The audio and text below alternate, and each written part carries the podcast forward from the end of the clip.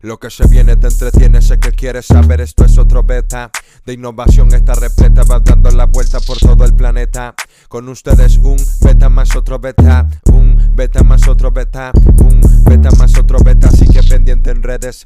De repente puede que llegue tu artista preferido y si eso sucede, podrás disfrutar de entrevistas exclusivas y la sorpresa que lleves al saber de un beta más otro beta, un beta más otro beta, un beta más otro beta. Ya. Bienvenidos al podcast de Brian Rivero. Un beta más otro beta.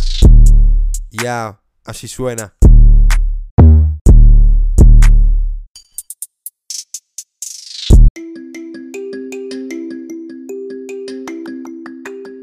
Bienvenidos al episodio número 10 de Un Beta más otro Beta. Llegamos a 10 episodios. Imagínense, nuestra primer invitada internacional en el episodio número 10. Tenemos a una gorda ahí desde Colombia. Nos comenta cómo llegó al mundo del stand-up comedy. ¿A qué se dedicaba antes? Ahora es modelo y todo, imagínense, modelo y todo de talla grande a lo que ha llegado esta mujer. De verdad que una mujer original, única. De verdad que cómo me ha hecho reír esta mujer en las últimas dos, tres semanas. Eh, con todos sus videos, sus en vivos todas, casi que todas las noches. De verdad que los invito a escuchar el episodio número 10 de un beta más otro beta, que fue un beta, así mismo. Yo le tuve que explicar a ella que era un beta, imagínense, desde ahí tuvo que empezar todo y salió un verdadero beta en este podcast. Nos prometió que va a estar en otro episodio, ya que dice que quedaron muchas cosas por contar. Así que bueno, eh, ya no voy a hablar más paja, ya no voy a hablar más huevo, nada. Simplemente vacílense este beta de una gorda y ríanse conmigo. Conozcan un poco más de una gorda y la hermosa Joana. Así que ya, no voy a agregar más nada. Bienvenido al décimo episodio de un beta más otro beta. Oh, coño, ya se me iba a olvidar. Recuerden, síganme en el Instagram. Eh, escuchen, nos pueden escuchar por Spotify, por Apple Podcast, por Google Podcast, por Anchor, por Overcast. En todo es un beta más otro beta. Así que saben que suéltala.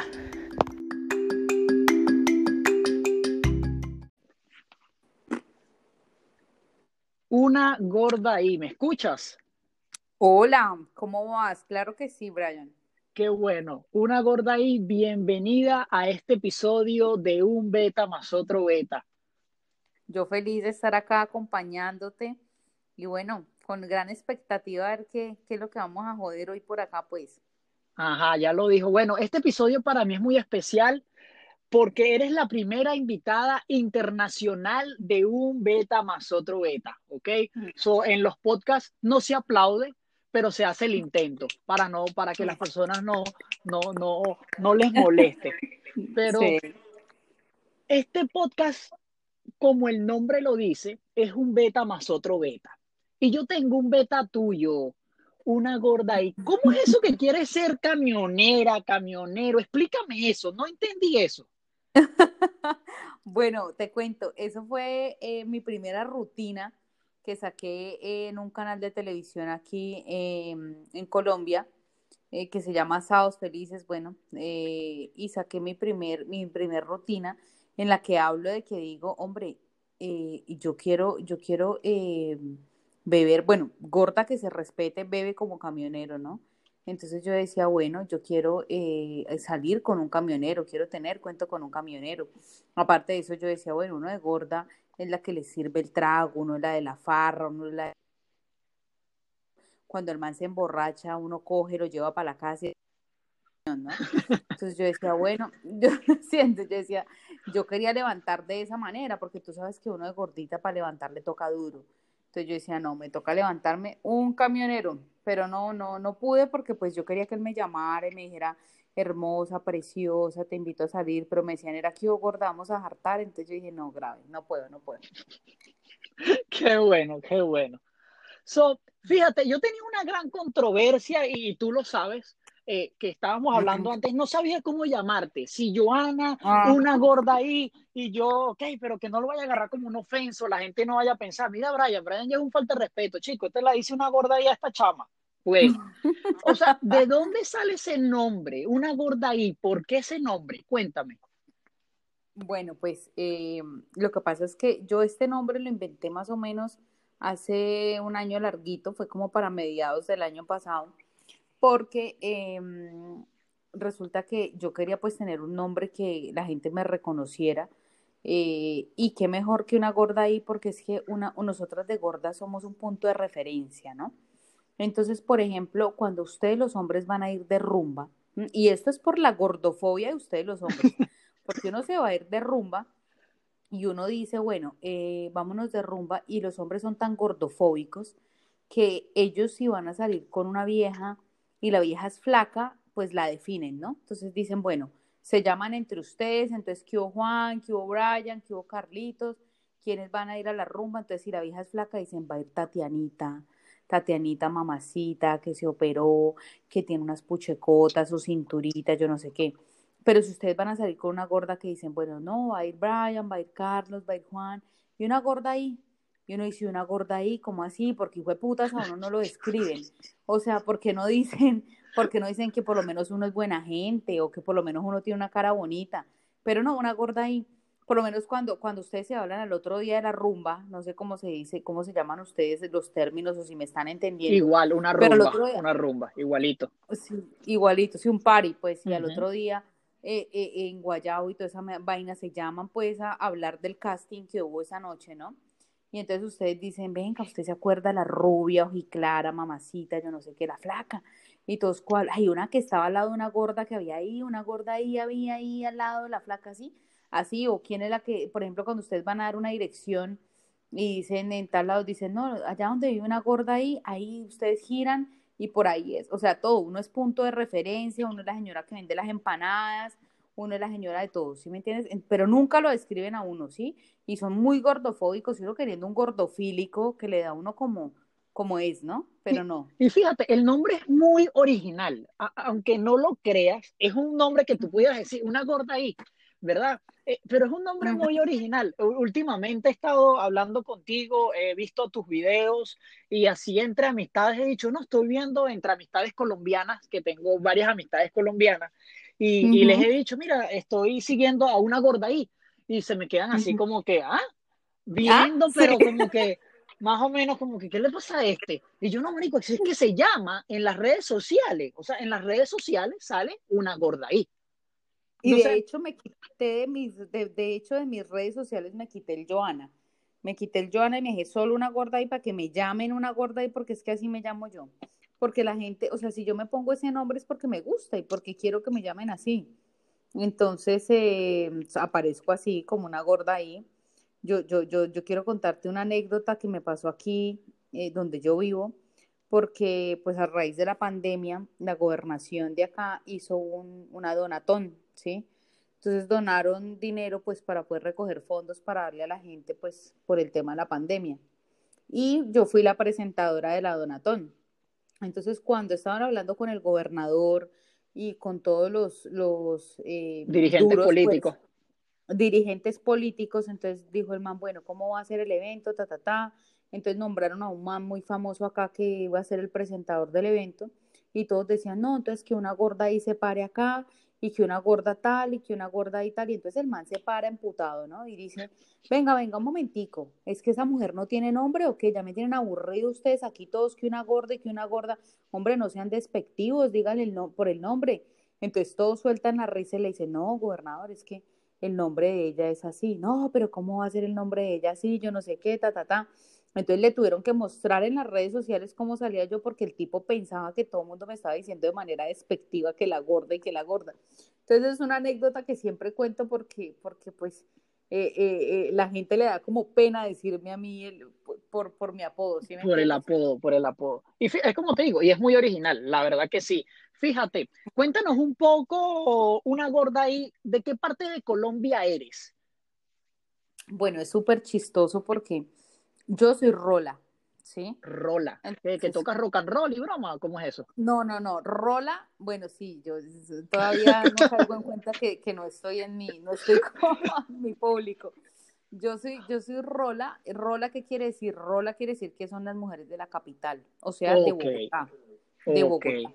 Se les dice rolas, se les dice cachacas, eh, entonces rolas, cachacas. Entonces es muy chistoso porque acá en mi país la rola y la cachaca tiende a ser la mujer eh, sencilla, la mujer que eh, más o menos su figura es como muy plana, por ejemplo, no, no es una mujer voluptuosa, no es una mujer que tenga senos grandes, no es una mujer que sea con cadera grande, es una mujer que más bien es un poco introvertida, no es una mujer que sea como muy, eh, sí, como muy de rumba, muy, muy calentana, pues. No Exacto, es, es, sencilla, es una mujer sencilla.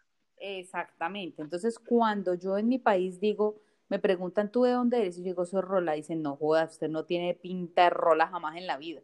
O sea, a mí me dicen, usted tiene pinta de paisa, de caleña, de santanderiana, de lo que sea menos de, de, de Rola. De Rola. Entonces, yo nací en Bogotá y me vine a vivir acá a Villavicencio hace más o menos como unos 12 años.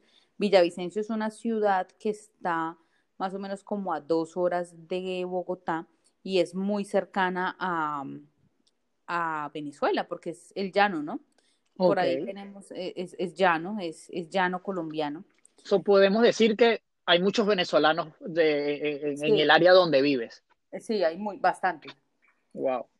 Sí, uh -huh. es que estamos, te digo algo, estamos lamentablemente, digo lamentable porque es así, eh, hace poco hablaba de eso, estamos invadiendo, invadiendo el mundo, o sea, invadiendo totalmente el mundo, hasta el, el pueblo más chiquito, hasta el pueblo más chiquito hay un venezolano, es una vaina increíble. Lo que me preocupa de esto es que ojalá todos sean buenos, ¿me entiendes? Porque lamentablemente no es que tengamos una muy buena fama en algunos sitios, entonces, coño, es como que es que el venezolano esto, es que el venezolano lo otro, y yo, coño, ya, ya nos jodimos. Pero, ya. Es una, pero es una redundancia, porque nosotros los colombianos también somos pa' mierdas, entonces un colombiano que, que, que, que el colombiano también tiene su, su fama de, de, de sus vainas, y, y uno empezar a decir, no, es que el venezolano, no, hombre, es una redundancia, o sea, como todo, hay personas buenas, hay personas malas y uno no puede generalizar y decir que porque son venezolanos entonces todos son malos, no, para nada.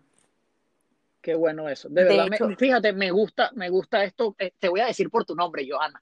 Me, uh -huh. me gusta esto que estás diciendo, de verdad que sí, me, me gusta esto eh, que estás diciendo, ya que Colombia ha sido una casa para los venezolanos, por decirlo así, ya que es, es un país fronterizo con Venezuela y, y creo que Colombia nos ha recibido con los brazos abiertos, de verdad que sí, y, y, qué bueno escuchar eso, eso también de una persona, de una colombiana, o sea, de una sí. colombiana que, que diga cosas positivas eh, referente a, a, la situación. En mi caso, en mi caso los he recibido también con las piernas abiertas porque ya he tenido cuento con venezolanos, entonces. Uh, uh, tenía que contarlo, tenía que contarlo, o sea, no. Este eso es un beta. Es, sí, este beta no podría irse sin esa, sin esa confesión. Ya saben, ya, pero dime algo. O sea, ya que tocaste ese tema, dime este beta, ¿te gustó o no te gustó? Uf, total. total. Qué bueno. Venezuela representando, dejando la bandera en alto. Dejando la bandera en alto, así mismo. No le ganamos a Colombia en fútbol, pero le ganamos con las mujeres, ya saben. Ya saben. Me van viva a matar, Venezuela. me van viva, a matar. Los, viva me Venezuela. Van a, me van a matar mis colombianos. Fíjate, eh, es algo muy curioso porque veo ahorita que dices la palabra beta. Eh, estuvimos hablando sobre, Brian, eh, ¿qué significa un beta? Sí, sí. ¿Verdad? Sí, sí. Y es algo como que, fíjense, esto es algo que a mí me gusta mucho contarlo y, y decirlo porque hay muchas personas eh, que me preguntan, ¿qué significa un beta? Y tú fuiste una de esas personas como que, ajá, ¿qué significa un beta? Cuéntame qué es un beta. Y me gusta porque ya agarraste la movida de qué es un beta. Ya agarré eh, la movida total. Y hace poco te la pasas haciendo en vivos. Eh, y veo que dominas muy bien lo de un beta más otro beta. Sí, sí. De verdad que, de verdad que sí, y eso, y eso me gusta mucho. So, soy muy buena alumna. Ya veo, ya veo. So, esperemos, que, esperemos que aprendas para todo así, ¿no? No sabemos eso. Te, te, tienes que enseñarnos. Sí, sí, sí, sí, sí. Tienes que, tienes que enseñarnos a ver si para, toda, para todo aprendes bueno. Hay sí, que ver, hay que ver. Hay que ver, sí, hay que ver.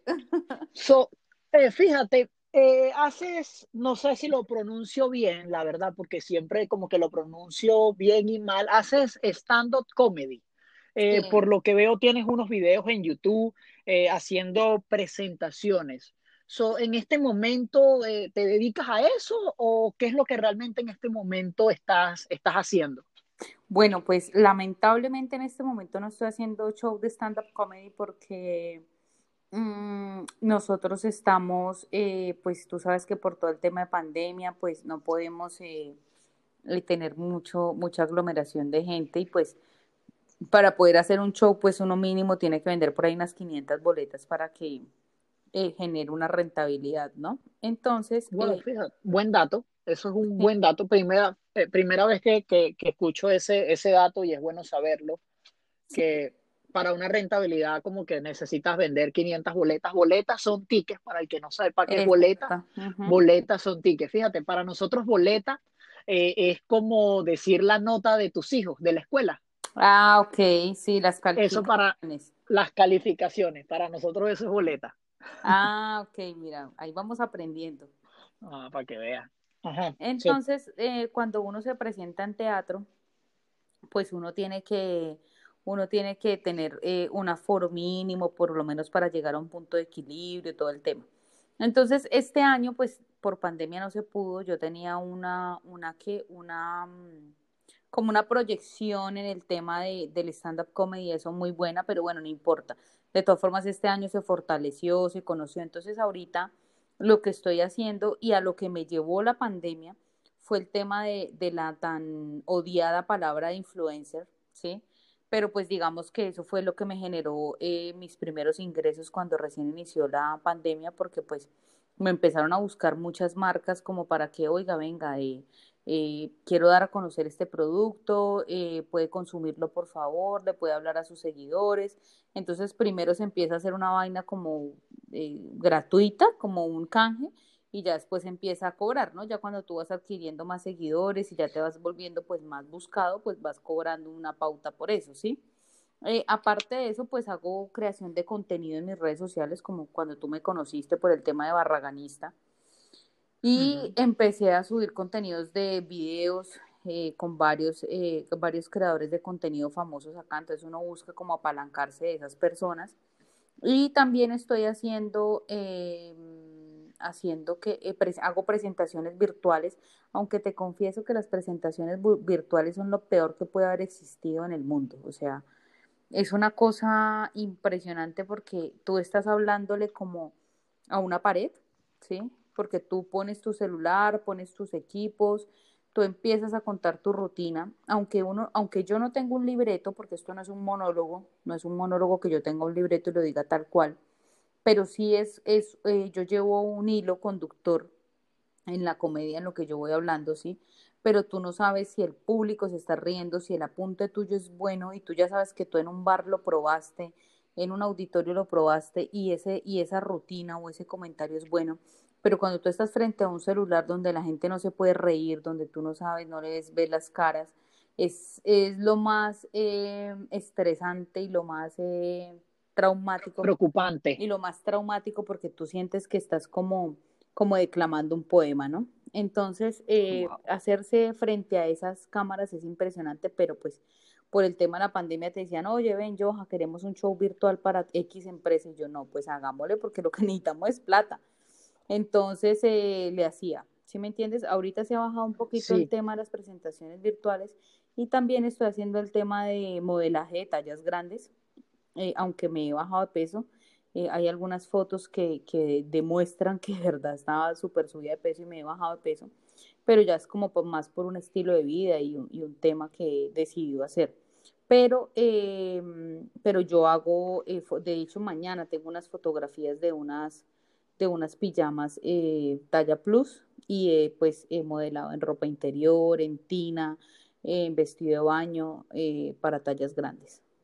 Digamos que eso, Fíjate, eso es lo que tengo ahorita. Eh, voy a, voy a, a, recuperar un poquito, a, sacar un poquito de información, ¿verdad? Ya que para mí esto es algo nuevo, por decirlo así, Colombia, eh, ¿verdad? Y tengo la oportunidad de, de, tenerte como invitada. Y, empezaste un poquito con lo de, eh, cuando empezaste a, charlar en la época de pandemia, que colaborabas con otras personas, con otros influencers, por decirlo así, en Colombia. Eh, conozco más que todo en el mundo de, venezolanos que han salido. ¿Cómo es en Colombia? ¿En Colombia sí se ayudan los influencers o hay una competencia grande de que, mira, no te van a ayudar porque puede ser mejor que, mejor que mi persona? No, nosotros aquí, pues, no sé, hablo en mi caso personal. Eh, yo he contado con muy buena gente. La verdad, yo muchas veces creo también que es la actitud que uno le ponga a las cosas y la manera en que tú le hables a las personas. Cuando uno golpea puertas, yo he golpeado muchísimas puertas y la verdad a nunca me han dicho que no. Si me entiendes, eh, eh, me ha ido bien, he corrido con suerte. No he sentido ese tema de, de, esa mm, rivalidad o como de ese tema de que ella puede ser mejor, entonces no la ayudemos. Mm, no, mira que yo, yo te voy a contar una anécdota. Cuando yo inicié todo este tema de videos y todo eso, yo primero inicié subiéndome en una tarima, yo hice mi show de stand-up comedy, yo no tenía Instagram, yo simplemente le dije a la gente, sígame por Facebook. Ya cuando creo una gorda y empiezo a crear mi Instagram, y yo tenía muy pocos seguidores cuando yo ya estaba haciendo creación de contenido con gente que tenía muchos seguidores. Entonces muchas veces creo que primero pues eh, hay algo de suerte, pero también hay algo de, de, actitud. Cuando tú le metes actitud a la vaina, cuando tú le dices a esa persona, oye, ven, mira, yo soy así, asá, y yo sé que le vamos a meter la ficha a esto y lo vamos a hacer así, y yo tengo toda la actitud del mundo, y hagámosle, y ayúdame, que mira que yo no sé qué, la gente como que dice, oiga, esta vieja es, tiene una actitud chimba, tiene una, tiene una forma de ser bacana, y yo sé que, que apoyémosla, que la vieja va a salir adelante, ¿sí me entiendes? Entonces, así me ha pasado. Por ejemplo, en pandemia yo empecé a contactar a, las personas que, que, yo más admiro haciendo comedia. Eh, yo los empecé a contactar y yo les decía, oye, ven, me gustaría hacer un live contigo. Y me decían, listo, sí, ¿cuándo? Tal. Y yo decía, fue puta. O sea, yo decía, marica, me dicen que sí. Eh, hubo gente que me dijo, ah, yo ya te había visto. Y gente dura. Entonces yo decía, ya me vio. O sea, ¿dónde me vio? Si yo soy una don nadie, ¿cómo me vio? Entonces, eh, ese tema ha sido, la colaboración ha sido muy, muy chévere. De hecho, yo hice un, dos parodias de Marco y el man me, las, me las ha comentado y me ha dado que me gusta y pues el, sueño mío es poder hacerme un algún día un videito con ese man que es un teso, un teso de tesos. Qué bueno, qué bueno. Fíjate, eh, me, me, gusta esto y por eso quería escuchar, eh, escuchar tu versión, ¿verdad? Eh, porque algo así fue lo de nosotros. Yo simplemente vi un video donde aparecías. Eh, la verdad yo no tenía conocimiento de tu persona. Me gustó, me hizo reír, vi unos dos videitos en YouTube tuyo y yo, ok, coño, esta chama es una dura, o sea, en, en, mi sentido, y con ese nombre la, la parte. Y fíjate, soy una de, de ahorita uno de tus seguidores en, en, tu Instagram, de que haces live, haces muchos live, y eso yo pienso que es bueno. Y coño, y tus lives son un vacilón, o sea, tienes una creatividad dura. O sea, dura, dura que yo digo, esta pana no lo está escribiendo, esta pana está aquí hablando paja, está hablando huevo, nadie se está inventando un, beta con, en un minuto y de este beta está sacando otro beta y dura una hora hablando huevo, nada, y la, y la hora entretiene. Sí, sí, sí, y la gente se queda y, de verdad, sale, ¿no? Tú estuviste Exacto. Es algo que yo dije, o sea, es una dura y de verdad como yo te digo, mira, tú misma estás diciendo, hay personas, has tocado la puerta a gente y te han dicho que sí y tú lo estás haciendo con este podcast. Eh, y de verdad, por eso te quiero dar las gracias, de verdad que sí. Y fíjate, y, fíjate, eh, es como, como lo estás diciendo ahorita, eh, has presentado hasta cosas de, de, la, de la gobernación por los tiempos de la pandemia. ¿Te has sabido mover en tiempos de pandemia? ¿O no te ha afectado la pues, pandemia? Pues por decirlo así. No, no me ha afectado en el tema de que no he perdido vigencia y no me he dejado morir, porque tú sabes, eh, morir me refiero que, que, tú digas, no, pero es que no se puede, eh, como estamos en pandemia, pues yo no hice nada, yo no, no, no nos podemos dejar morir, o sea, hay que crear contenido todo el tiempo, mirar qué se hace, eh, tener el contacto con el público, bueno, etcétera. Pero digamos que económicamente sí me vi muy afectada, la verdad. O sea, económicamente yo creo que todo el mundo se vio afectado y sí me vi afectada porque, pues digamos que yo tenía unas contrataciones, yo tenía eh, cuando inició la pandemia yo tenía 16 fechas ya confirmadas y empezaron a cancelarme las fechas, a cancelarme las fechas, entonces yo dije, wow, 16 fechas en solo dos meses, ¿no? Entonces ya tenía 16 fechas donde iba a ir a varias ciudades y me empezaron a, entonces el bajonazo anímico, económico, de todo, pues es duro. Pero pues eh, también digo que crecí como en el tema de creación de contenido, como en el tema de, de influencer, de modelo, que pues yo nunca pensé que iba a ser modelo. Aparte de eso, también hice eh, dos cortometrajes de, de, de, cine, donde hice papel de, de Marty, bueno, hice, uno fui, fui, protagonista y otro no fui protagonista, pero en los dos papeles eh, tenía que hacer papel como de, de la sufrida, de la emo, entonces tenía que hacer papel llorando, papel dramático, entonces fue un reto muy bacano porque yo todo el tiempo cagaba de la risa y hacer un papel dramático pues fue muy bacano. Fue ¿Y ya salieron esas producciones? ¿Ya eh, salieron o todavía no? Una salió en el Smart Film y la otra sale, está próxima a salir. Apenas salga, pues obviamente la voy a subir para que la vean. Si quieres, puedes decir los nombres por aquí en, el podcast, no hay ningún problema para que para que lo vean cuando salga y la que ya salió para que las personas estén la que, la, la que ya salió se llama, eh, bueno, no lo sé pronunciar muy bien, The President. Eh, esa es una que salió, pues es de una chica afrodescendiente que eh, da el pronóstico de que el planeta se va a acabar y etcétera, y pues obviamente era una farsa, bueno, se le da un giro al tema. Y la otra eh, es una chica, se llama, ay, ahora se me fue el nombre, se llama mm, La vida de color, creo que es. Y ese es el que va a salir, que lo voy a subir a mis redes sociales de arroba una gorda ahí, lo voy a subir en mis redes sociales porque eh, pues en ese sí soy protagonista y es una chica que es eh, cromática, acromática creo que es el nombre, que es una persona que no ve los colores, o sea, no, todo lo ve a blanco y negro, todo lo ve a blanco y negro y llega un momento en que esta chica ve una persona color, entonces pues imagínate la sensación y entonces ahí pasa la trama, todo el tema de ella poder ver a esa mujer de color, entonces es, es una cosa, es un, es un trastorno, ¿no? Eso, es un beta. Sí. eso, es un beta. Eso, eso, eso es definitivamente un beta. So, fíjate, has llegado eh, pasando al otro punto, como he dicho, ha dicho, a ser modelo de talla grande. Tú misma dices que no, que no te veías. So, todas estas puertas te la ha abierto el stand-up comedy. O, cómo tú entraste a este mundo? O sea, ¿cómo fueron tus bueno, comienzos? Es que, bueno, inicialmente cuando hice la descripción se me olvidó decirte, regálame un segundo. Cuando inicié el, el, la charla se me olvidó contarte que yo eh, era hotelera, ¿no? Entonces yo, eh, bueno, mi carrera es otra. Pero hotelera, hotelera en qué sentido? Eh, ¿Daba servicio en el hotel? voy a explicarlo porque esa hotelera sonó como, como prepago. ¿Cómo, cómo, Ya, explícame, ya va, conchale, pero no me dejes un infarto así, dime, para, para yo saber, bueno, conchale. Capaz cuando yo vaya para Colombia, tú me envasas un numerito, unas cositas. bueno, te voy, a, te voy, a, resumir bien. Yo, yo estudié comercio exterior, relaciones internacionales pero cuando yo me vengo a vivir acá a Villavicencio, resulté siendo hotelera, hotelera empírica, quiere decir que manejaba la dirección comercial de una cadena hotelera muy reconocida acá en Colombia, que es la cadena GHL.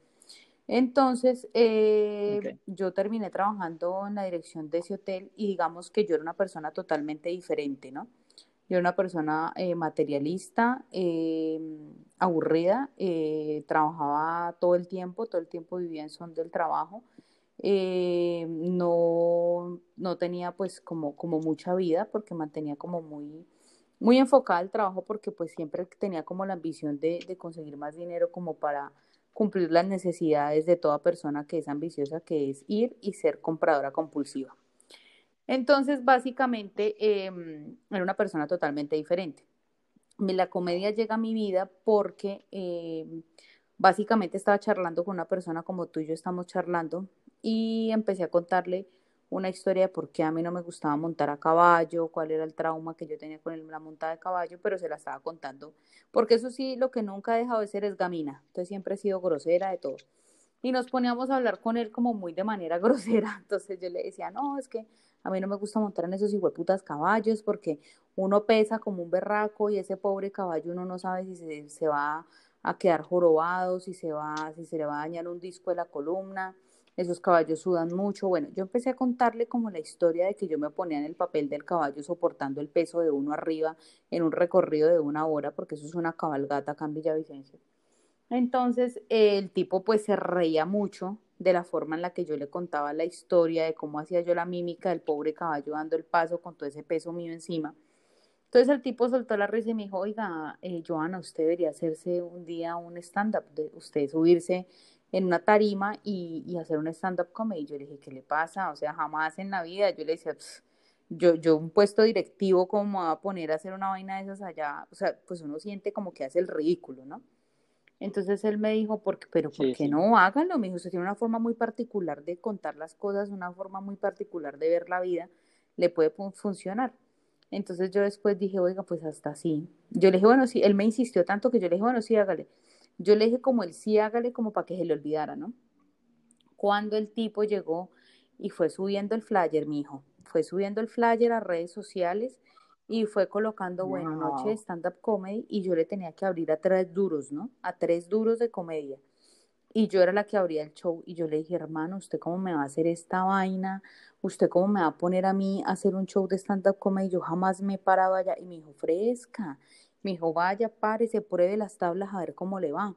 Entonces yo dije, bueno, entonces yo cogí y empecé a redactar como cuando tú redactas un cuento, ¿no? Introducción, nudo y desenlace, ¿no? Entonces yo empecé a redactar una historia de de cuando uno es niña, a los 15 años, que la primera enemiga que uno tiene cuando uno cumple los 15 años es la tía, porque la tía es la que le dice a la mamá, hágale una moña arriba en la frente bien templada, que parezca Majin porque uno gordo con una hijo de puta moña en la cabeza así encima, se, eh, eh, parece un puro Majin entonces yo decía, esa es mi primera enemiga, ¿sí me entiendes? O sea, yo decía, yo decía como... Está demasiado bueno, está demasiado ¿Ah? bueno. Fíjate. No, no, no, muy bueno, muy bueno eso. Está muy bueno eso, sorry, pero es que estuvo muy bueno. Yo decía, o sea, ¿cómo, le hace a uno una tía? O sea, es que si usted es mi tía, pues mi enemiga, y fue puto, o sea, ¿cómo me va a hacer en mis 15 años una mierda de esas? Entonces, bueno, yo empecé a, a escribir esa historia, pero resulta que cuando yo se la cuento al público, el público se queda mirándome como esta vieja de que habla, ¿sí?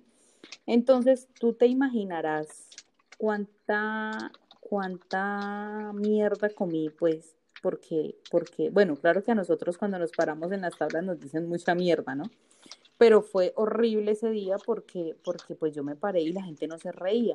¿Y por qué pasó eso? Porque yo no tenía una lectura de público y todo el público que estaba ahí era público mayor de 45, 50 años. Entonces es un público que muy probablemente nunca vio Dragon Ball Z y no sabe quién es Majin Buu, ¿ves? Entonces, eh, eh, eso es lo que uno aprende cuando uno es comediante. Uno aprende que si uno se mete por un lado y por ese lado la gente no la cogió, uno dice, mm, mm, por aquí no es, metámonos por este otro lado. Yo me Y eso, y fíjate, y eso me imagino, o sea, fue esa presentación y eso lo vas aprendiendo. A, no, claro, pero ese día yo me presenté y yo dije, yo me bajo de acá. O sea, yo me bajé y literal le dije a la gente, ¿sabe qué? Yo ya no les hablo más mierda porque ustedes o no me entienden o yo soy muy mala, hijo de puta, les dije yo. Yo les dije al público. Eso le dijiste tú a ellos. y ahí sí soltó la risa. Wow. Entonces todo el mundo soltó la risa y yo llegué y les dije, ah, soy mala, hijo de puta, les dije yo, o sea, soy mala. Entonces todos dijeron, todos se quedaban callados y yo dije, no, marica, yo soy muy mala. Entonces yo me bajé de la tarima, yo cogí el bolso y yo dije, me voy a sentar a mirar a los otros manes a ver cómo lo hacen ellos. Pero a mí me había ido tan mal que todos me dijeron, fresca, fresca, no se vaya, tranquila, no se vaya, que no le fue tan mal. Y yo los miré y les dije, yo no me voy a ir, marica, yo me voy a sentar a verlos. Y todos, ah, ok. Ellos después me contaban y me decían, marica, ¿usted le fue tan mal? que nosotros dijimos, esta vieja cogió el bolso y se va a ir porque está muerta la vergüenza. Y yo dije, no, yo de vergüenza no vivo, que hijo de madre. Yo dije, pues ya que ya la cagué, ya que ya quedó hasta grabado y todo, pues qué se puede hacer. Y ya de ahí, entonces, entonces. Eh, no tiene una no tienes eh, eh, la manera de conseguir esa, esa presentación. Yo he de conseguir esa presentación y tú crees no he podido, pucha, no he podido conseguir esa, esa grabación. Wow, sería bueno, sería, muy bueno. Entonces, yo terminé esa grabación y una de las viejas duras que estaba ahí me dijo, me dijo, Joana, hágase un taller de comedia. Le dije, ¿es en serio? Entonces me dijo, me dijo, sí, mira, yo te puedo dar un taller, vale tanto. Y le dije, claro, me quiere arrancar la hijo de puta plata. Le dije, yo sabiendo que usted, que yo no soy buena, o sea, yo, usted de dónde me vio lo buena a mí, me dijo, hermana, usted es buena, me dijo, lo que pasa es que usted hizo un sancocho, no sé si sabes qué es un sancocho o, exactamente, una, sopa, y le echó cualquier cantidad de, pedazos de apuntes y no concluyó nada, no hizo un remate, no hizo tal, entonces tienes que hacerte un taller, ta, ta, ta, yo le dije, bueno, hagámonos un taller entonces, le pago yo el taller a la vieja, hice el taller con la vieja y soy tan de malas que en el hotel donde yo trabajaba me mandaron a viajar, tenía que viajar, entonces el taller eran cuatro días y yo solo pude hacer día y medio. Y aquí donde ves, y aquí donde ves este pecho, solo tiene un día y medio de taller de comedia. No volví a hacer un taller de comedia jamás todo me siento y lo escribo y lo pruebo. Eh, soy un poco autocrítica, soy muy crítica. Yo, yo hago muchos TikToks, pero digo, no, esta vaina no funcionó y lo elimino y lo elimino y lo elimino. Hasta que yo no vea que algo me parezca muy bueno, no lo subo. Entonces, por eso tengo poco material, pero bueno. Y entonces eh, yo hice ese, ese día y medio de taller y el 2 de diciembre del 2018 fue, era un domingo. Entonces yo dije, genial, genial, vamos a hacer la presentación un domingo perfecto, nos vamos a subir un domingo pues a probar el taller y vamos a vender unas boletas para que la gente nos apoye. Yo dije, es un domingo, es perfecto, marica. Yo dije, no va a ir nadie. O sea, no va a ir nadie porque un domingo la gente pues está en su casa, ronchada. O sea, ¿quién va a ir un domingo a ver un show de stand-up comedy? Cuando yo entro por la puerta vi como 300 personas, yo dije, puta, me provoca morirme, ¿qué hago? Me voy, yo no sabía qué hacer. Cuando yo me iba a subir a la tarima, a mí me temblaba todo, yo subí con la respiración cortada.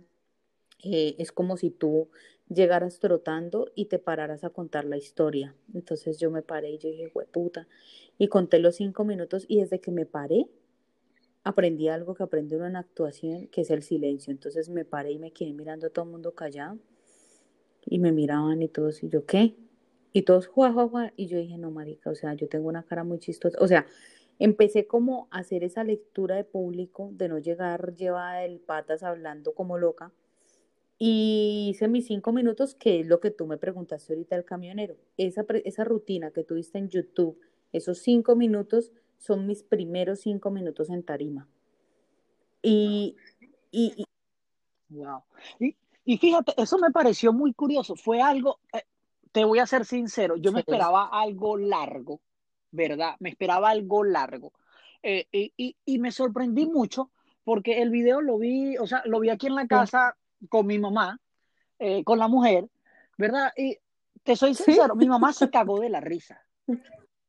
¿verdad? Y, y, yo me quedé así, la mujer no entiende mucho el español y vaina, pero sí se echó como dos risitas, eh, eh, en dos cositas cuando dijiste lo de la flaca de, de, cazar el, el, el, ganado, ¿verdad? Eso, eso como que lo entendió y broma, pero lo que me sorprendió mucho fue que fue algo corto, pero fue algo al punto, o sea, al grano. Y esa era una de, la, de las interrogantes que tenía y, no te y disculpa que te, que te interrumpa, pero es algo que, que, yo sí tenía esa intriga. Fíjate, tú ahorita dices que te paraste en, el escenario y observaste al público. Yo veo que hay muchos que sus chistes son es con el público, no hacen chistes, o sea, como que no llevan un material, sino que hacen el chiste del público, se meten con el que, se, con el que está con el tipo, o se meten es con, con, el, con la pareja, ¿Cómo, ¿Cómo es tu presentación, tu estando comedy? ¿También tú te metes con el público o más que todo tú sí llevas algo no, tu show preparado? Yo llevo mi show totalmente preparado. O sea, a mí me parece terrible cuando tú usas al público para burlarte del público, cuando tú, por ejemplo, tratas mal al público, porque yo tengo colegas acá que tratan mal al público, le dicen al público, usted es un huevón, usted es un yo no sé qué, porque le hacen una pregunta y el público no está de acuerdo con lo que él dice, entonces dice, usted lo que es es un pobre huevón, usted es un pobre marica. Yo digo, a mí ese humor me parece tan básico, o sea, es un humor que me parece tan, tan culo. No, mi humor es que me burlo de mí misma, ¿sí? Me hago una autocrítica, pero mi humor es más que todo la exageración, ¿sí? Por ejemplo, lo que tú dices del ganado, que yo digo, ¿cómo hace una gorda para levantar? Pues una gorda para levantar tiene que llevarse las flacas, porque las flacas son las que atraen el ganado, ¿no? A medianoche al tipo ya le hizo efecto el adelgazador, que es el trago, entonces le hizo efecto el adelgazador y mm, las flaquitas tienen un estómago, nosotras las gordas tenemos cuatro, entonces a medianoche esa flaca ya está llevada de la borrachera y ahí viene quien se queda con el ganado, esta gorda, ¿cierto? Entonces yo hago una exageración porque al decir que yo tengo cuatro estómagos, pues me estoy comparando con una vaca, ¿no? Porque una vaca es la que tiene cuatro estómagos. Entonces es una exageración, ¿sí? Y yo todo el tiempo estoy exagerando. Y a mí al principio la gente me decía, gordita, pero no se ve tan duro, pero no se ve tan duro que usted no es tan gordo, usted no es gordo, usted no. De hecho, de hecho, eh, em, Carlos me dice que yo soy una gordibuena. Entonces yo le digo, sí, obvio, yo no soy, yo no soy pues el tipo de gorda así pues que esté mórbida, porque yo creo que la gente que me está escuchando dirá, uy, pero esa pobre mujer está llevada del puta. No, no, no estoy, no, no estoy tan llevada, no estoy tan llevada. Eh, es que es así, eh, eh, bueno, ya después al final del podcast, como es, como es común vas a dar tus redes sociales para que, para que te sigan y la van a ver. Realmente, exacto, eres una gordibuena, pues, así mismo. Y, y, y yo pienso que, que, que, lo simpático que tiene eso es un plus que no tiene una flaca. Entonces a mí, a mí la gente me decía, cuando, cuando escuchaban ese tipo de rutinas, me decían, venga gorda, pero para que sea tan duro, usted tampoco está. Y yo le decía, es que no se trata que me estoy dando duro, se trata que estoy haciendo una exageración, porque cuando tú eres gorda, tú vienes de una vaina psicológica pesada, ¿sí me entiendes? O sea, cuando uno es, eh, cuando uno se acompleja o cuando uno tiene su trauma psicológico por la gordura, uno todo lo ve súper exagerado. O sea, tú, yo me miraba en el espejo y yo me miraba súper tetona y yo decía, pero ¿por qué tengo estos senos tan grandes? ¿Pero por qué tengo que tener esa cola tan grande? ¿Pero por qué? ¿Sí me entiendes? Entonces ya uno, uno todo lo ve exagerado. Entonces cuando tú en la comedia haces esa exageración, el público que está sentado así se aflaca, porque yo muchas veces toco el tema de la faja, por ejemplo, y la flaca se ha fajado y, y, y, y, toco esa exageración de, de, las cosas y la gente dice, dice, oiga, sí, se siente identificada. ¿Sí me entiendes? O sea, la gente se siente identificada porque nosotras las mujeres somos demasiado exageradas. O sea, uno puede tener una estría y uno siente que tiene eh, un millón y que tiene que cogerle puntos y hasta para el raco. Entonces, las mujeres somos así. Entonces, cuando uno habla de la exageración es bien. Y cuando uno hace humor de reírse de uno mismo, a la gente le gusta mucho. Yo cuando me río del público, cuando yo ya veo que el, eh, ya estoy muerta, muerta, que nunca me ha pasado, gracias a, bueno, a Dios, pues que, nunca me ha pasado que, que, que, me haya muerto completamente, pero cuando yo veo que el público está un poco aburrido, porque tú sabes que el humor no es para todo mundo, muchas veces la gente no entiende algunos apuntes o muchas veces la gente no está prestando atención. Entonces, ¿qué hago? Me saco un cuento, que es el as que tengo bajo la manga. Entonces me saco el cuento de la princesa y el príncipe, y el príncipe que va a rescatar a la princesa. Entonces está la bruja, está el dragón, está la madrina, y ese, y ese cuento lo saco con el público. Entonces subo el público a tarima y los pongo a hacer una serie de mímicas para que recreen el cuento. Y ni siquiera me burlo de ellos, empiezo como a, a darles las directrices de cómo tienen que hacer la obra entonces, cuando tú le dices al príncipe, bueno, príncipe, saque la espada, y el man la saca todo anemiado, le digo, hermano, usted no salva ni patria de esa manera, así. Sí, entonces empiezo a burlarme de ellos, pero con la obra de teatro. Entonces, eh, digamos que eso es lo que hago. No es directamente, no, no es directamente, exacto, hacia, hacia el público como tal. fíjate, eh, dijiste que tenías 16 presentaciones antes de la pandemia. Correcto. Eh, ¿Tenía un nombre tu stand-up comedy o es algo que no puedes decir o ya el nombre se llama Lo que callamos las gordas. Ajá. Lo que callamos las gordas. Ok. Eh, no sé si pudieras, no que sea de tu stand-up comedy reciente, eh, o si lo puedes hacer sería excelente, o algo de tu material de tus videos, que nos hagas como una pequeña presentación de unos tres minutos, dos minutos de, de un stand-up comedy. No sé si lo puedes hacer usando tu, tu stand-up comedy de ahorita o algo viejo, no sería para, para mí sería un honor bueno, hay, hay una parte muy, muy buena que a mí me gusta, a mí me gusta mucho de, de del stand-up comedy cuando yo empiezo a hablar de, de, del tema de las gordas y que yo le digo a los manes, les digo, mire mi amor, usted debería cuadrarse una gorda. Una gorda es una bendición de Dios, mire, una gorda no jode para mierda. Usted una gorda la deja aquí sentada, vuelve en un mes, ahí está ese hijo de puta esperándolo, le dice, ay, bo, yo pensé que no iba a llegar, ¿sí? Mire, usted con una gorda no aguanta hambre, una gorda se sabe todos los comeros estratificados de Villavicencio, ¿sí? Usted con una gorda, el polvo de una gorda es garantizado. Polvo que no le guste, yo se lo repito, mi amor. Yo, entonces, bueno, cuando yo hablo de que, que el polvo, no sé si ustedes me entiendan qué es el polvo. Sí, polvo, es, bueno, para nosotros el polvo es, una cogida. Exactamente, así tirar. Entonces yo siempre le digo a los hombres, cuando yo empiezo a resaltar esas cualidades pues de la, de la gorda, entonces digamos que yo empiezo a antojar a los hombres de, de, comer gorda. Entonces yo le digo a los hombres, yo les digo, mire, si ustedes quieren cuadrarse en una gorda, yo les voy a dar unos trucos para que ustedes eh, se puedan conquistar una gorda. Entonces, primero, si usted se va a conquistar una gorda y usted ya la tiene a punto, pues si están ahí en la besuqueada, el beso, y usted la está tocando y le está tocando los senos ricos y usted va a bajar, salte, o sea, salte y baje y de una vez haga la de Spider-Man, ¿no? Pero no le cojan a uno la hijo puta barriga. O sea, ¿por qué le tienen que coger la barriga a una gorda, marico? O sea, cójale un, sígale cogiendo la teta, baje, haga la de Spider-Man, pero por favor no le cojan la barriga, porque es que cuando usted le coge una barriga a la gorda, la bloquea, o sea, la, la, la, la, la choca, ¿sí? Segundo, si usted quiere eh, conquistarse una gorda, nunca, pero nunca en la vida le meta el dedo en el ombligo.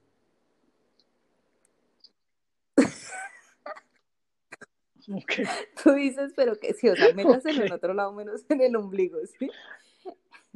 ¿Por qué? Entonces todos, pero ¿por qué? Entonces, sí, mira, a mí una vez un man me metió el dedo en el ombligo y yo dije, güey, puta, me lo va a tragar esa mano. O sea, esa mano se la voy a desaparecer. Si usted mira una flaca, una flaca tiene el ombliguito ahí puesto por encimita, ¿sí? Una gorda no. Una gorda esa mierda se le pega con la espalda, o sea, eso es una dimensión desconocida. Eso, ahí se han perdido yates, o sea, eso es el triángulo de las Bermudas, lo que cae ahí no sale, papá. ¿Sí? O sea, usted, usted le mete, y se me le trago la mano, se lo juro. O sea, me le trago la mano. A mí me pasó que estaba un día frente al espejo y yo me estaba limpiando con un copito y yo me puse a limpiar mi tin. Cuando miré, el hijo de puta se perdió. Y yo miraba en el piso y yo decía, ¿dónde está el copito? Entonces yo dije, no, yo este misterio lo resuelvo, papá. Y yo cogí la chupa del baño y empecé a, sacarme pues el copito del ombligo. Y me salieron tres, fue puta, o sea, me salieron los de cuando yo era bebé, más cuando mi mamá me limpiaba el ombligo. Entonces yo decía, por favor, nunca le está bueno, está bueno eso. a una gorda, digo, es que en serio el, ombligo es muy profundo, parce. O sea, yo decía, ¿por qué no? Y claro, es por la cantidad de grasa que uno tiene ahí, ¿sí? Otra, otra parte del stand-up comedy que yo tengo que me gusta mucho es cuando yo digo, mujeres, mire, si ustedes quieren salir y conquistar, ¿sí? Nunca, pero nunca se lleven la faja.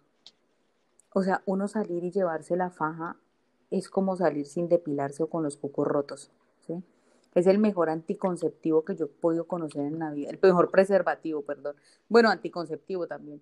Usted sale, usted sale con la faja, ¿sí? Usted sale con la faja. Y fue puta, y ese día levanta. Ese día levanta, hermano. Usted sale con la faja, usted se encuentra el man perfecto, así, con esa barba, careira aquí, pues papacito. Y uno lo mira y el tipo le dice a uno, gordita, vámonos los dos esta noche para pa un motelito, mamita, me la quiero robar. Y uno por dentro dice, hijo de puta faja, uy, maldita sea. Entonces uno se queda mirando al tipo y uno le dice, ay, no, yo no soy así, ¿qué le pasa, atrevido? Entonces yo le digo al público, pues mire, si a usted una gorda le dijo que no, papi, tenía faja, tenía faja, ¿sí? Aparte de eso, mujeres, no se pongan la faja porque la faja es una mentira, ¿sí? O sea, usted está bien apretada ahí y usted se zafa esa vaina y eso empieza y se sale todo ese reguero, ¿no? Se sale, es que esto, necesito la mímica, ¿sí? Pero se sale todo ese reguero. Sí. Se sale, se sale, se sale la todo. Imaginación. Eh, ah, la, imaginación, aquí tenemos que usar la imaginación. aquí aquí es donde la imaginación eh, No puede un hombre zafar dos hueputas botones del brasier. Ahora sí va a poder con 74 botones de la faja. misión imposible, ¿no? Entonces, misión imposible. Hasta que Vuelve a intentarlo. hasta que salga el sol. De hecho, cuando estoy en el stand-up comedy, digo, levante, levante la mano a la mujer que usa faja. Obviamente, jamás me ha pasado que una vieja levante la mano. Entonces le digo yo, le digo, claro que se van a boletear, ¿no? Primero muerta que sencilla y fue puta, yo no me boleteo acá al lado de estos manes diciendo que tengo faja por nada del mundo, yo no sé qué. Entonces empiezo a darle también los, a los hombres los tips para saber si una vieja tiene faja, porque pues una, las marcas de la faja es como si marcaran el ganado. Eso tiene unas marcas debajo del brasier, en medio de las piernas, ya queda uno marcado. O sea, cuando una vieja usa faja harto tiempo, ya tiene las marcas ahí como la marca el ganado. Entonces, Sí. Ahí están hombres, ahí están los tips, ya saben. Una gorda ahí nos está dando los tips. Básicamente es eso. Una anécdota que me haya pasado de pronto fue eh, que, pues digamos que yo soy una gordita, pero soy una gordita sexy. Entonces a mí me gusta, después del delicioso, uno decir, bueno, venga, yo le dejo las tanguitas ahí guardaditas. Esto es de lo nuevo, ¿no? Entonces yo dije, bueno, yo le dejo unas tanguitas al, al man ahí y el man se levanta y sí, y yo me imaginaba, yo decía que el man se levante, que coja esas tangas y las vuela y diga, uy, esa gordita estuvo acá, yo no sé qué, y el man me llama, ¿no? O sea, yo imaginándome que él hiciera eso y el man me llama y me dice, gordita, ¿qué hubo? ¿Y usted qué fue lo que me dijo? Y yo le dije, ¿le gustaron mis tangas? Y me dijo, uy, es que eso parecía una cortina de baño y fue puta lo que usted me dejó acá. Entonces, entonces yo me ponía a bailar y yo ¿ustedes se imaginan que uno deje las tangas y el man coja esas putas tangas gigantes? Uno de gorda no puede hacer eso. O sea, uno de gorda no puede dejar las tangas de recuerdo sexy para el man porque esa mierda es gigante. O sea, el man pues, se va a confundir. Dice, me dejó una carpa de circo, ¿qué es esta mierda?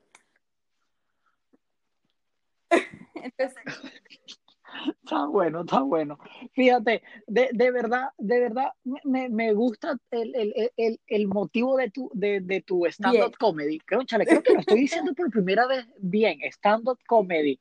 Porque yo siempre decía como stand comedy, una cosa así. Creo que lo estoy diciendo por primera vez bien, stand-up comedy. Eh, eh, eh, que llevas, como dices tú, a, a, tu a una experiencia de una gorda, o sea, por decirlo así. Y, eso es algo original porque eh, eh, es 100% original, es 100% creativo. Y como tú misma lo dices, tú no eh, estudiaste como tal comedia, o sea, agarraste un día y medio de, de, clases. O sea, son imaginaciones que te dan. Y yo invito, fíjate, lo voy a hacer formal, lo voy a hacer formal en este episodio de un beta más otro beta. Vamos a hacer un en vivo, tú y yo, ¿verdad? Eh, para que vean, lo, y fíjate, yo creo que yo solo voy a estar en el en vivo escuchándote, la verdad, la verdad, y riéndome, porque yo quiero que, que vean eh, un en vivo tuyo, eh, que te pones una hora simplemente a hablar huevonadas y uno pudiera decir, no, es que estas personas estudian, es como los que me conocen y, son fanáticos al podcast, saben muy bien que yo no estudié nada de esto, ni, ¿sabes? yo esto lo hago por hobby, pero nosotros pensamos, ¿verdad?, que estas personas que se dedican al stand-up comedy, que se dedican al canto, a veces que no, estas personas estudian, estas personas tienen los contactos y por eso es que son un boom. No vemos mucho como el otro lado de que no, mira, vale, esto es algo natural. Simplemente esta chama vino y se puso a echar cuento de un caballo y vino su amigo y le dijo, mira, lánzate ahí en la tarima. Y resultó. Y eso es bueno, eso es, que, eso, es, eso es creativo, porque es algo, yo lo veo 100% original. Y como te digo, este episodio de un beta más otro beta es algo especial porque es nuestra primera invitada internacional desde Colombia y hace stand-up comedy. Qué bueno escucharlo de ti, porque capaz y vengo, invito otro chamo y me va a caer aquí a mentiras, a mojones. ¿Me entiendes? Y qué bueno escucharlo de ti, que tú misma lo dices, mira, sabes que eh, yo no estudié para esto, yo no me preparé para esto, y una muchacha que simplemente trabajaba en hotelería, y es que ahora hace stand-up comedy.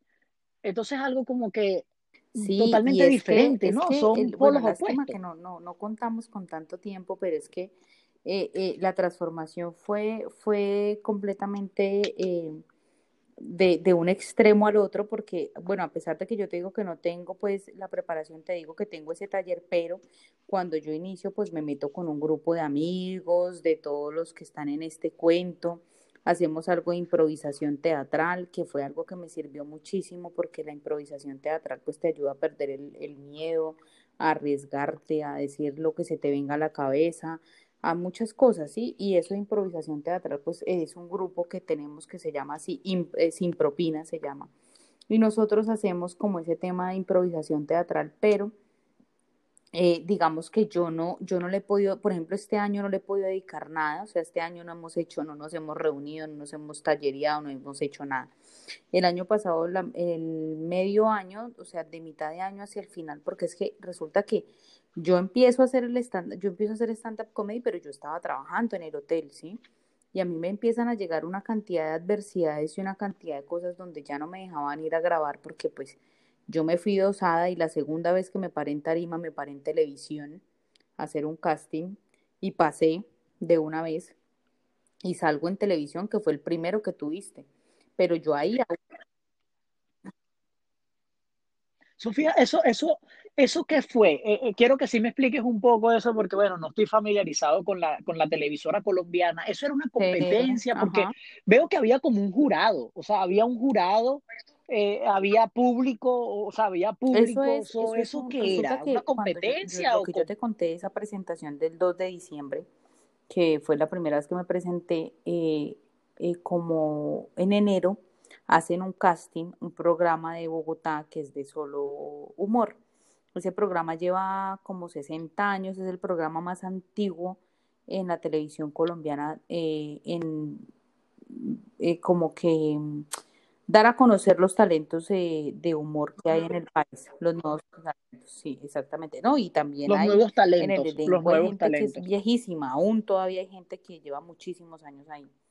Y entonces Resulta que, como yo te decía a ti, que yo era una persona totalmente diferente, uno de mis amigos me dice a mí en enero, me dice, gorda, vamos a presentarnos a, Bogotá a este programa que es de cuenta chistes. Entonces yo le dije a él, no, ¿usted qué le pasa? Yo me he parado solo una vez en mi vida en una tarima y yo ya a ir a presentar en televisión. Le dije, está loco. Entonces él me dijo, no, camine, camine que nosotros tenemos palanca y entramos. Entonces yo le dije, ah, bueno, si es con palanca, entonces sí, camine. Nos fuimos para Bogotá y cuando llegamos a Bogotá me dice, bueno, hagamos la fila. Le dije, ¿cuál fila? Le dije, no se supone que tenemos palanca. Y me dijo, ¿qué palanca de qué tan marica? Acá nos toca ponernos a presentar casting a todos. Y yo apenas le dije, nos toca hacer casting. Y yo me acuerdo tanto que mi ficha era la número 79. Y yo tuve que llenar la ficha y yo decía, puta, yo le decía, yo lo odio en la vida, o sea, lo odio en la vida, yo le decía, pues en ese entonces, ¿no? Le dije, ¿usted cómo me hace venir a hacer una fila aquí? yo estoy muerta el susto. Esos cinco minutos que tuviste se me olvidaban cuando estábamos ensayando, se me olvidaban, se me olvidaban, se me olvidaban. Y todo el mundo decía, Marica, la gorda la va a cagar, la gorda no va a poder, la gorda no va a decir el estándar. Entonces nos fuimos como cinco, como seis chicos, como ellos con ese sueño de presentarse, y yo engañada pensando que llegaba palanqueada. Y llegamos allá a palancas cuando tú tienes a alguien y te mete y ya te... Ah, Igual, igual es en Venezuela, pero explícalo igual, explícalo igual para, porque fíjate, aquí me escuchan personas que no sé si son amistades mías o qué, pero saludos a esas personas que me escuchan desde Inglaterra y desde Irlanda. A ver, ¿qué otro país fue raro? Y Alemania. Son los tres países extraños que no, no, entiendo, pero son fieles seguidores al podcast, de verdad explícales. No sé si hablan español, pues la verdad, ese es el otro, el otro beta. Sí, sí, Espero que sí, porque no creo que se pongan a pues, escuchar una hora y siempre. Y, Pero saludos a esos seguidores. Cuando alguien, cuando tú ya vas, sí, como por ejemplo tú vas para un trabajo y necesitas y te dicen, no, no es necesario que hagas entrevista de trabajo porque el dueño es amigo mío y él te va a contratar sin saber quién eres, algo así yo tenía que ir a presentarme, entonces la idea era que yo entrara y no tuviera que hacer casting, no tuviese que hacer filas, sino que de una vez me presentara y ya porque era yo. Entonces, eh, resulta que no, porque no eres tú, porque tú no eres una don nadie, ¿sí? Entonces tienes que ir a hacer un casting y tienes que ir a hacer una fila entre 300 personas más o menos que se presentaron ese día. Entonces a mí todo el tiempo se me olvidaba la rutina. Cuando ya empezamos a ensayar, todo el mundo dijo, la gorda la va a cagar, no va a poder. Cuando yo me paro eh, a hacer mi casting, me paro frente al jurado y lo dije perfecto. O sea, no se me olvidó absolutamente nada, no dudé, no, nada. Y entonces todo el mundo me miraba y me decía, usted nos estaba jugando una broma. Y le dije, se los juro que no les estaba jugando una broma. Le dije, yo me paré allá y yo, yo, yo lo único que dije fue, hermana, esta es una oportunidad, usted ya vino hasta acá y esto es una oportunidad que solamente pasan 20 personas y usted estando aquí para y se le va a olvidar, no, coma miércoles, hágale a ver, ¿sí? Mi segunda presentación, pero ante esa era tu segunda presentación en televisión. Exacto, tu, tu segunda eh, eh, delante público y primera en, en, televisión de, de Colombia. Y, y, en ese evento solo eran, bueno, tu, tu ficha era como dices tú, la, 79, ya, viste, ya se me iba a salir el 69. La 79.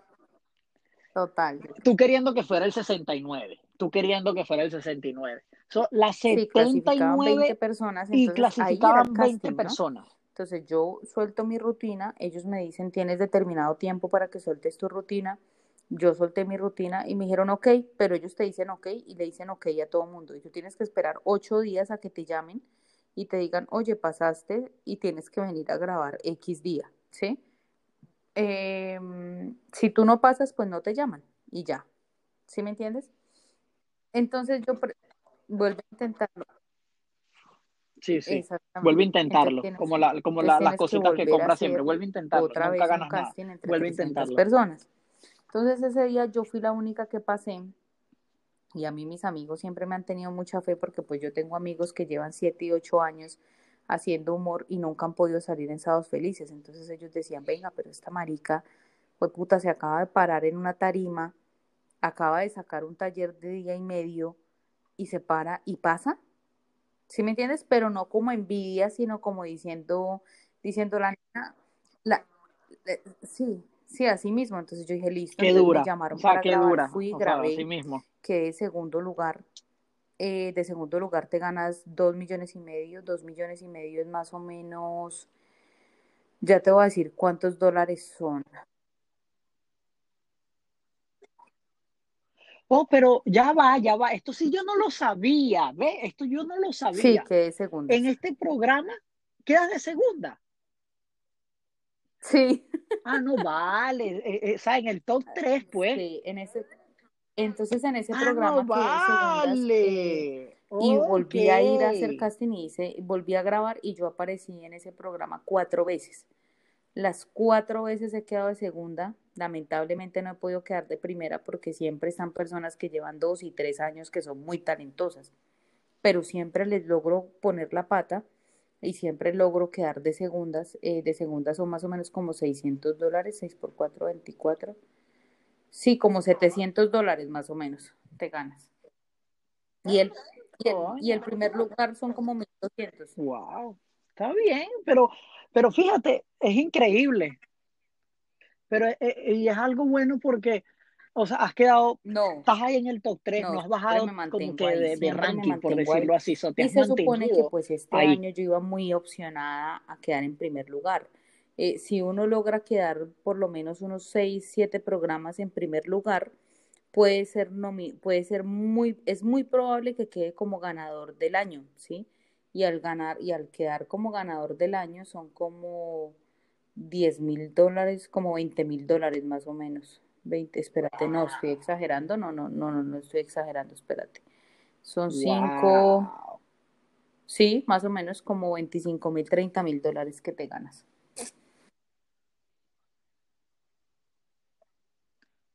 Wow, wow. Es que igual, es como, mira, fíjate, no, yo he dicho algo.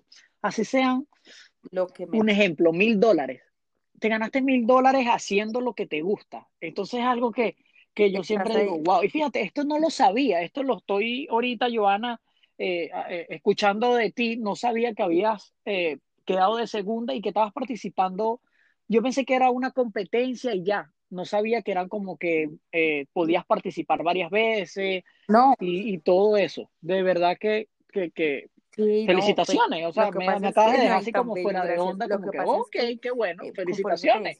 el tiempo no alcanza para contar tantas cosas porque es que yo llevo dos años, porque si te dije, fue el 2 de diciembre del 2018, ya voy a cumplir dos años haciendo este tema, que prácticamente un año fue, ha sido pandemia y este año no he podido, eh, no he podido pues hacer stand-up de pararme en las tablas, ¿sí? pero han sido dos años haciendo lo que a mí me gusta eh, y han sido dos años en los que he tenido un reconocimiento bastante grande porque pues pararse allá no es fácil. Hay gente que lleva, lo que te decía, hay amigos que llevan siete años y no han podido pararse una vez allá. ¿Sí me entiendes? cuando tú haces el casting en Bogotá eh, y tú empiezas a conocer la gente que está, eh, para, está ahí para, para audicionar y tú empiezas a ver esa gente que está audicionando, y es gente que dice, no, yo llevo tanto, no, yo llevo tanto, y tú los escuchas y tú, y tú también vas igual, tú has muerto el susto, tú vas eh, novato, tú vas diciendo yo no soy bueno, porque pues lamentablemente uno es tan inseguro que todo el mundo lo ve a uno bueno menos uno. Entonces uno se para allá y uno, y uno llega con, con una cantidad de inseguridades y saber que tú ya has quedado tantas veces en un primer lugar, es eh, perdón, en un segundo lugar, es porque hay algo, o sea, hay madera, hay madera y, hay algo. Así es. Y fíjate, con esto voy a terminar el podcast, con esta pregunta. Con, y viene a lo que estás diciendo, que, que, hay material. Eh, tú, Joana, ¿qué opina eh, sobre el talento? Eh, sí, talento, vamos a llamarlo así, el talento. ¿Tú piensas que el talento, tú naces con el talento o el talento se hace? Yo ¿Cuál es creo la opinión que de Joana, es una gorda ahí? Yo creo que el talento, el uno nace con el talento porque uno, uno tiene que tener, eh, por ejemplo, es, esa forma de ser cuando tú me ves a mí en los lives, yo soy así en persona, o sea, yo todo el tiempo estoy jodiendo, todo el tiempo te estoy hablando eh, con groserías, todo el tiempo te estoy hablando eh, exagerada, todo el tiempo me burlo de mí cuando, están así, cuando estamos hablando algo súper trivial y veo que está muy acartonada la conversación, salgo con un chiste. Y siempre fui así, pero eh, empecé a explotar el, el, talento pues ya tiempo después, ¿sí me entiendes? Pero yo creo que uno sí tiene algo de talento, pero si tú no eres disciplinado, si tú no eres una persona con actitud, que tú dices, no, güey, puta, esto es lo mío y yo tengo que salir adelante con esto y yo tengo que lucharla, yo tengo que tocar puertas y yo tengo que hacer esto. Por ejemplo, yo no te, yo, yo te conté el carretazo del hotel, era porque yo te quería contar que yo estaba en una zona de confort donde yo ganaba un sueldo súper bueno y era una mujer que me daba mis lujos, mis cosas, pero yo dije un día, pues yo, yo quiero seguir por el lado de la comedia y renuncio. Y a mí todo el mundo me dijo, ¿usted cómo va a renunciar a semejante cargo? En la mejor cadena de hoteles que hay en Colombia y va a renunciar por irse a contar chistes, o sea, por irse a un parque o irse a una tarima a contar chistes, ¿usted cómo se va a salir? Y yo decía, porque es que eso es lo que yo quiero, yo quiero ser feliz y pues voy a luchar por eso eh, y ya, y me salgo y suerte es que les digo a todos. Entonces me salí y me puse a contar chistes y pues acá estoy.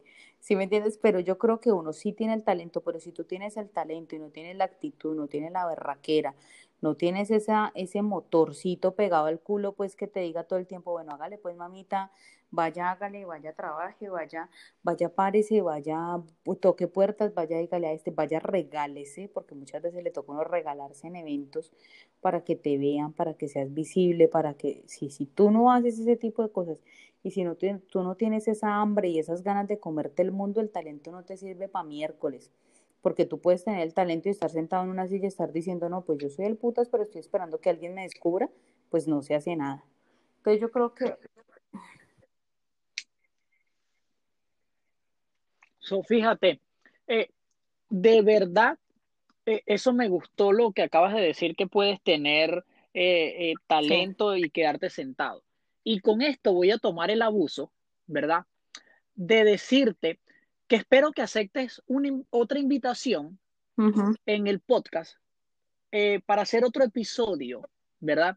Y sacar, porque veo que podemos hablar de muchas cosas más, ¿verdad? hay, con eso lo que tú estás diciendo ahorita, quiero invitarte y espero que, a ver, no me tienes que responder ahorita porque después nos comprometemos, pero espero que aceptes otra invitación para otro episodio de un beta más otro beta. So déjatelo ahí, sigue eh, diciendo lo que nos estás diciendo solo para que lo pienses. Si no lo quieres dar de respuesta al final del episodio, pues, claro que, si no, bueno, ahí, ahí, ahí vemos, ahí vemos. Eh, lo importante es saber si la gente quiere, ¿no? Si la gente quiere decir, oiga, venga, que, queremos escudriñar más, pues, en, en esta gorda. Además, tienes que hacer dos podcasts porque, pues, obviamente esto es un podcast pesado, ¿no? Esto es el peso pesado, el beta pesado. Entonces, tienes que...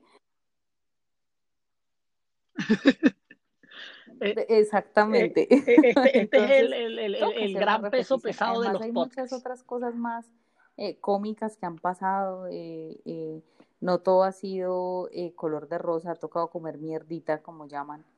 Pero nada, ahí vamos y, y yo, y yo sé que y, y, se vienen muy buenas cosas, se vienen muy buenos proyectos. hay muchas cosas por contar, por ejemplo, cuando a ti te llega, o sea, tú eres un, una persona que pues no, no, no estás empezando y te llega una marca grande y te dice, oye, ven, quiero agarrarte para esta publicidad. Uno dice, puta, me están mamando gallo, marica, no, no me jodan no me llamen a hacerme en bromas, puta. Entonces, si me entiendes, o sea, son todas esas tipos de anécdotas que te pasan con tan poco tiempo y que las he tenido que afrontar porque pues digamos que yo soy mi asistente, yo soy mi agenda, yo soy todo. Entonces yo misma me vendo, yo misma todo. Entonces digamos que hay, hay muchas cosas más por contar, la verdad. El tema del modelaje también es una cosa loca, que te acuerdas que habíamos quedado que íbamos a tocar ese tema. Entonces... Sí. Y sí, mira, y, y, y, fíjate, llevamos más de una hora y, y, y, es lo que te digo, o sea, es como tú dices, esto es un, un podcast pesado y de verdad hay que hacer otro episodio, de verdad que hay que hacerlo. Eh, eh, hay que obligatoriamente hacer otro, otro episodio. Obvio, claro. yo creo que ya prácticamente dijiste que sí vas a estar en otro episodio de un beta más otro beta. Eh, ya eso ya está confirmado, aprobado. So, Joana, eh, da tus redes sociales, eh, da un mensaje, despídete del público de un beta más otro beta, de mi persona, Brian Rivero, te quiero dar las gracias por ser la primera invitada internacional desde Colombia para el mundo. Y gracias. Y bueno, esto es tuyo, despídete del podcast. No, pues Brian, eh, te dejo el podcast a, ti. me encanta, la verdad, yo hablo más que un perdido cuando lo encuentran, hablo más que un secuestrado, entonces eh, eh, a ratos digo, pues madre, ¿será que sí dejé hablar? ¿Será que no? Pero nada, eh, quiero despedirme pues de toda la gente que nos está escuchando, de ti, gracias por la invitación, me encantó, me encantó hablar porque a mí me fascina hablar todo el tiempo y que y me gustó mucho compartir la experiencia y que más gente pues porque digamos que esto eh, esto ayuda a que más gente conozca lo que esta gorda está haciendo. Así que un abrazo para todos. Eh, gracias a todos los que nos están escuchando. Si a ustedes les gustó esta vaina, compártanla, hombre. Esto no dura mucho tiempo subido, así que compártanlo, por favor. Y mis redes sociales son arroba una gorda ahí. En todo lado me encuentran como arroba una gorda ahí, pero venga, háganme un favor. No vayan a poner arroba una gorda ahí y ese ahí lo escriben con H, A, E, I, e, I la, griega, ¿sí? O sea, Y de yuca, pues como llaman porque es que escribe una gorda y dice, hay una gorda, hay, y no está, no es ahí, ahí de lugar, A-H-I, por favor, porque es que escriben, eh, eh, escriben unas mamacitas que sí, o escriben una gorda, hay, la A y la Y, eso no existe, entonces, por favor, yo veré, yo veré cómo es que me van a, yo veré cómo es que me van a escribir esas, esas redes sociales. Y nada, un abrazo para todos, de verdad, espero se rían con mis historias, me sigan, bueno, por todo lado, en todo lado estoy igual, como una gorda ahí. Y nada, gracias por la invitación, la pasé una chimba, parcero, pues, como dicen acá en Colombia.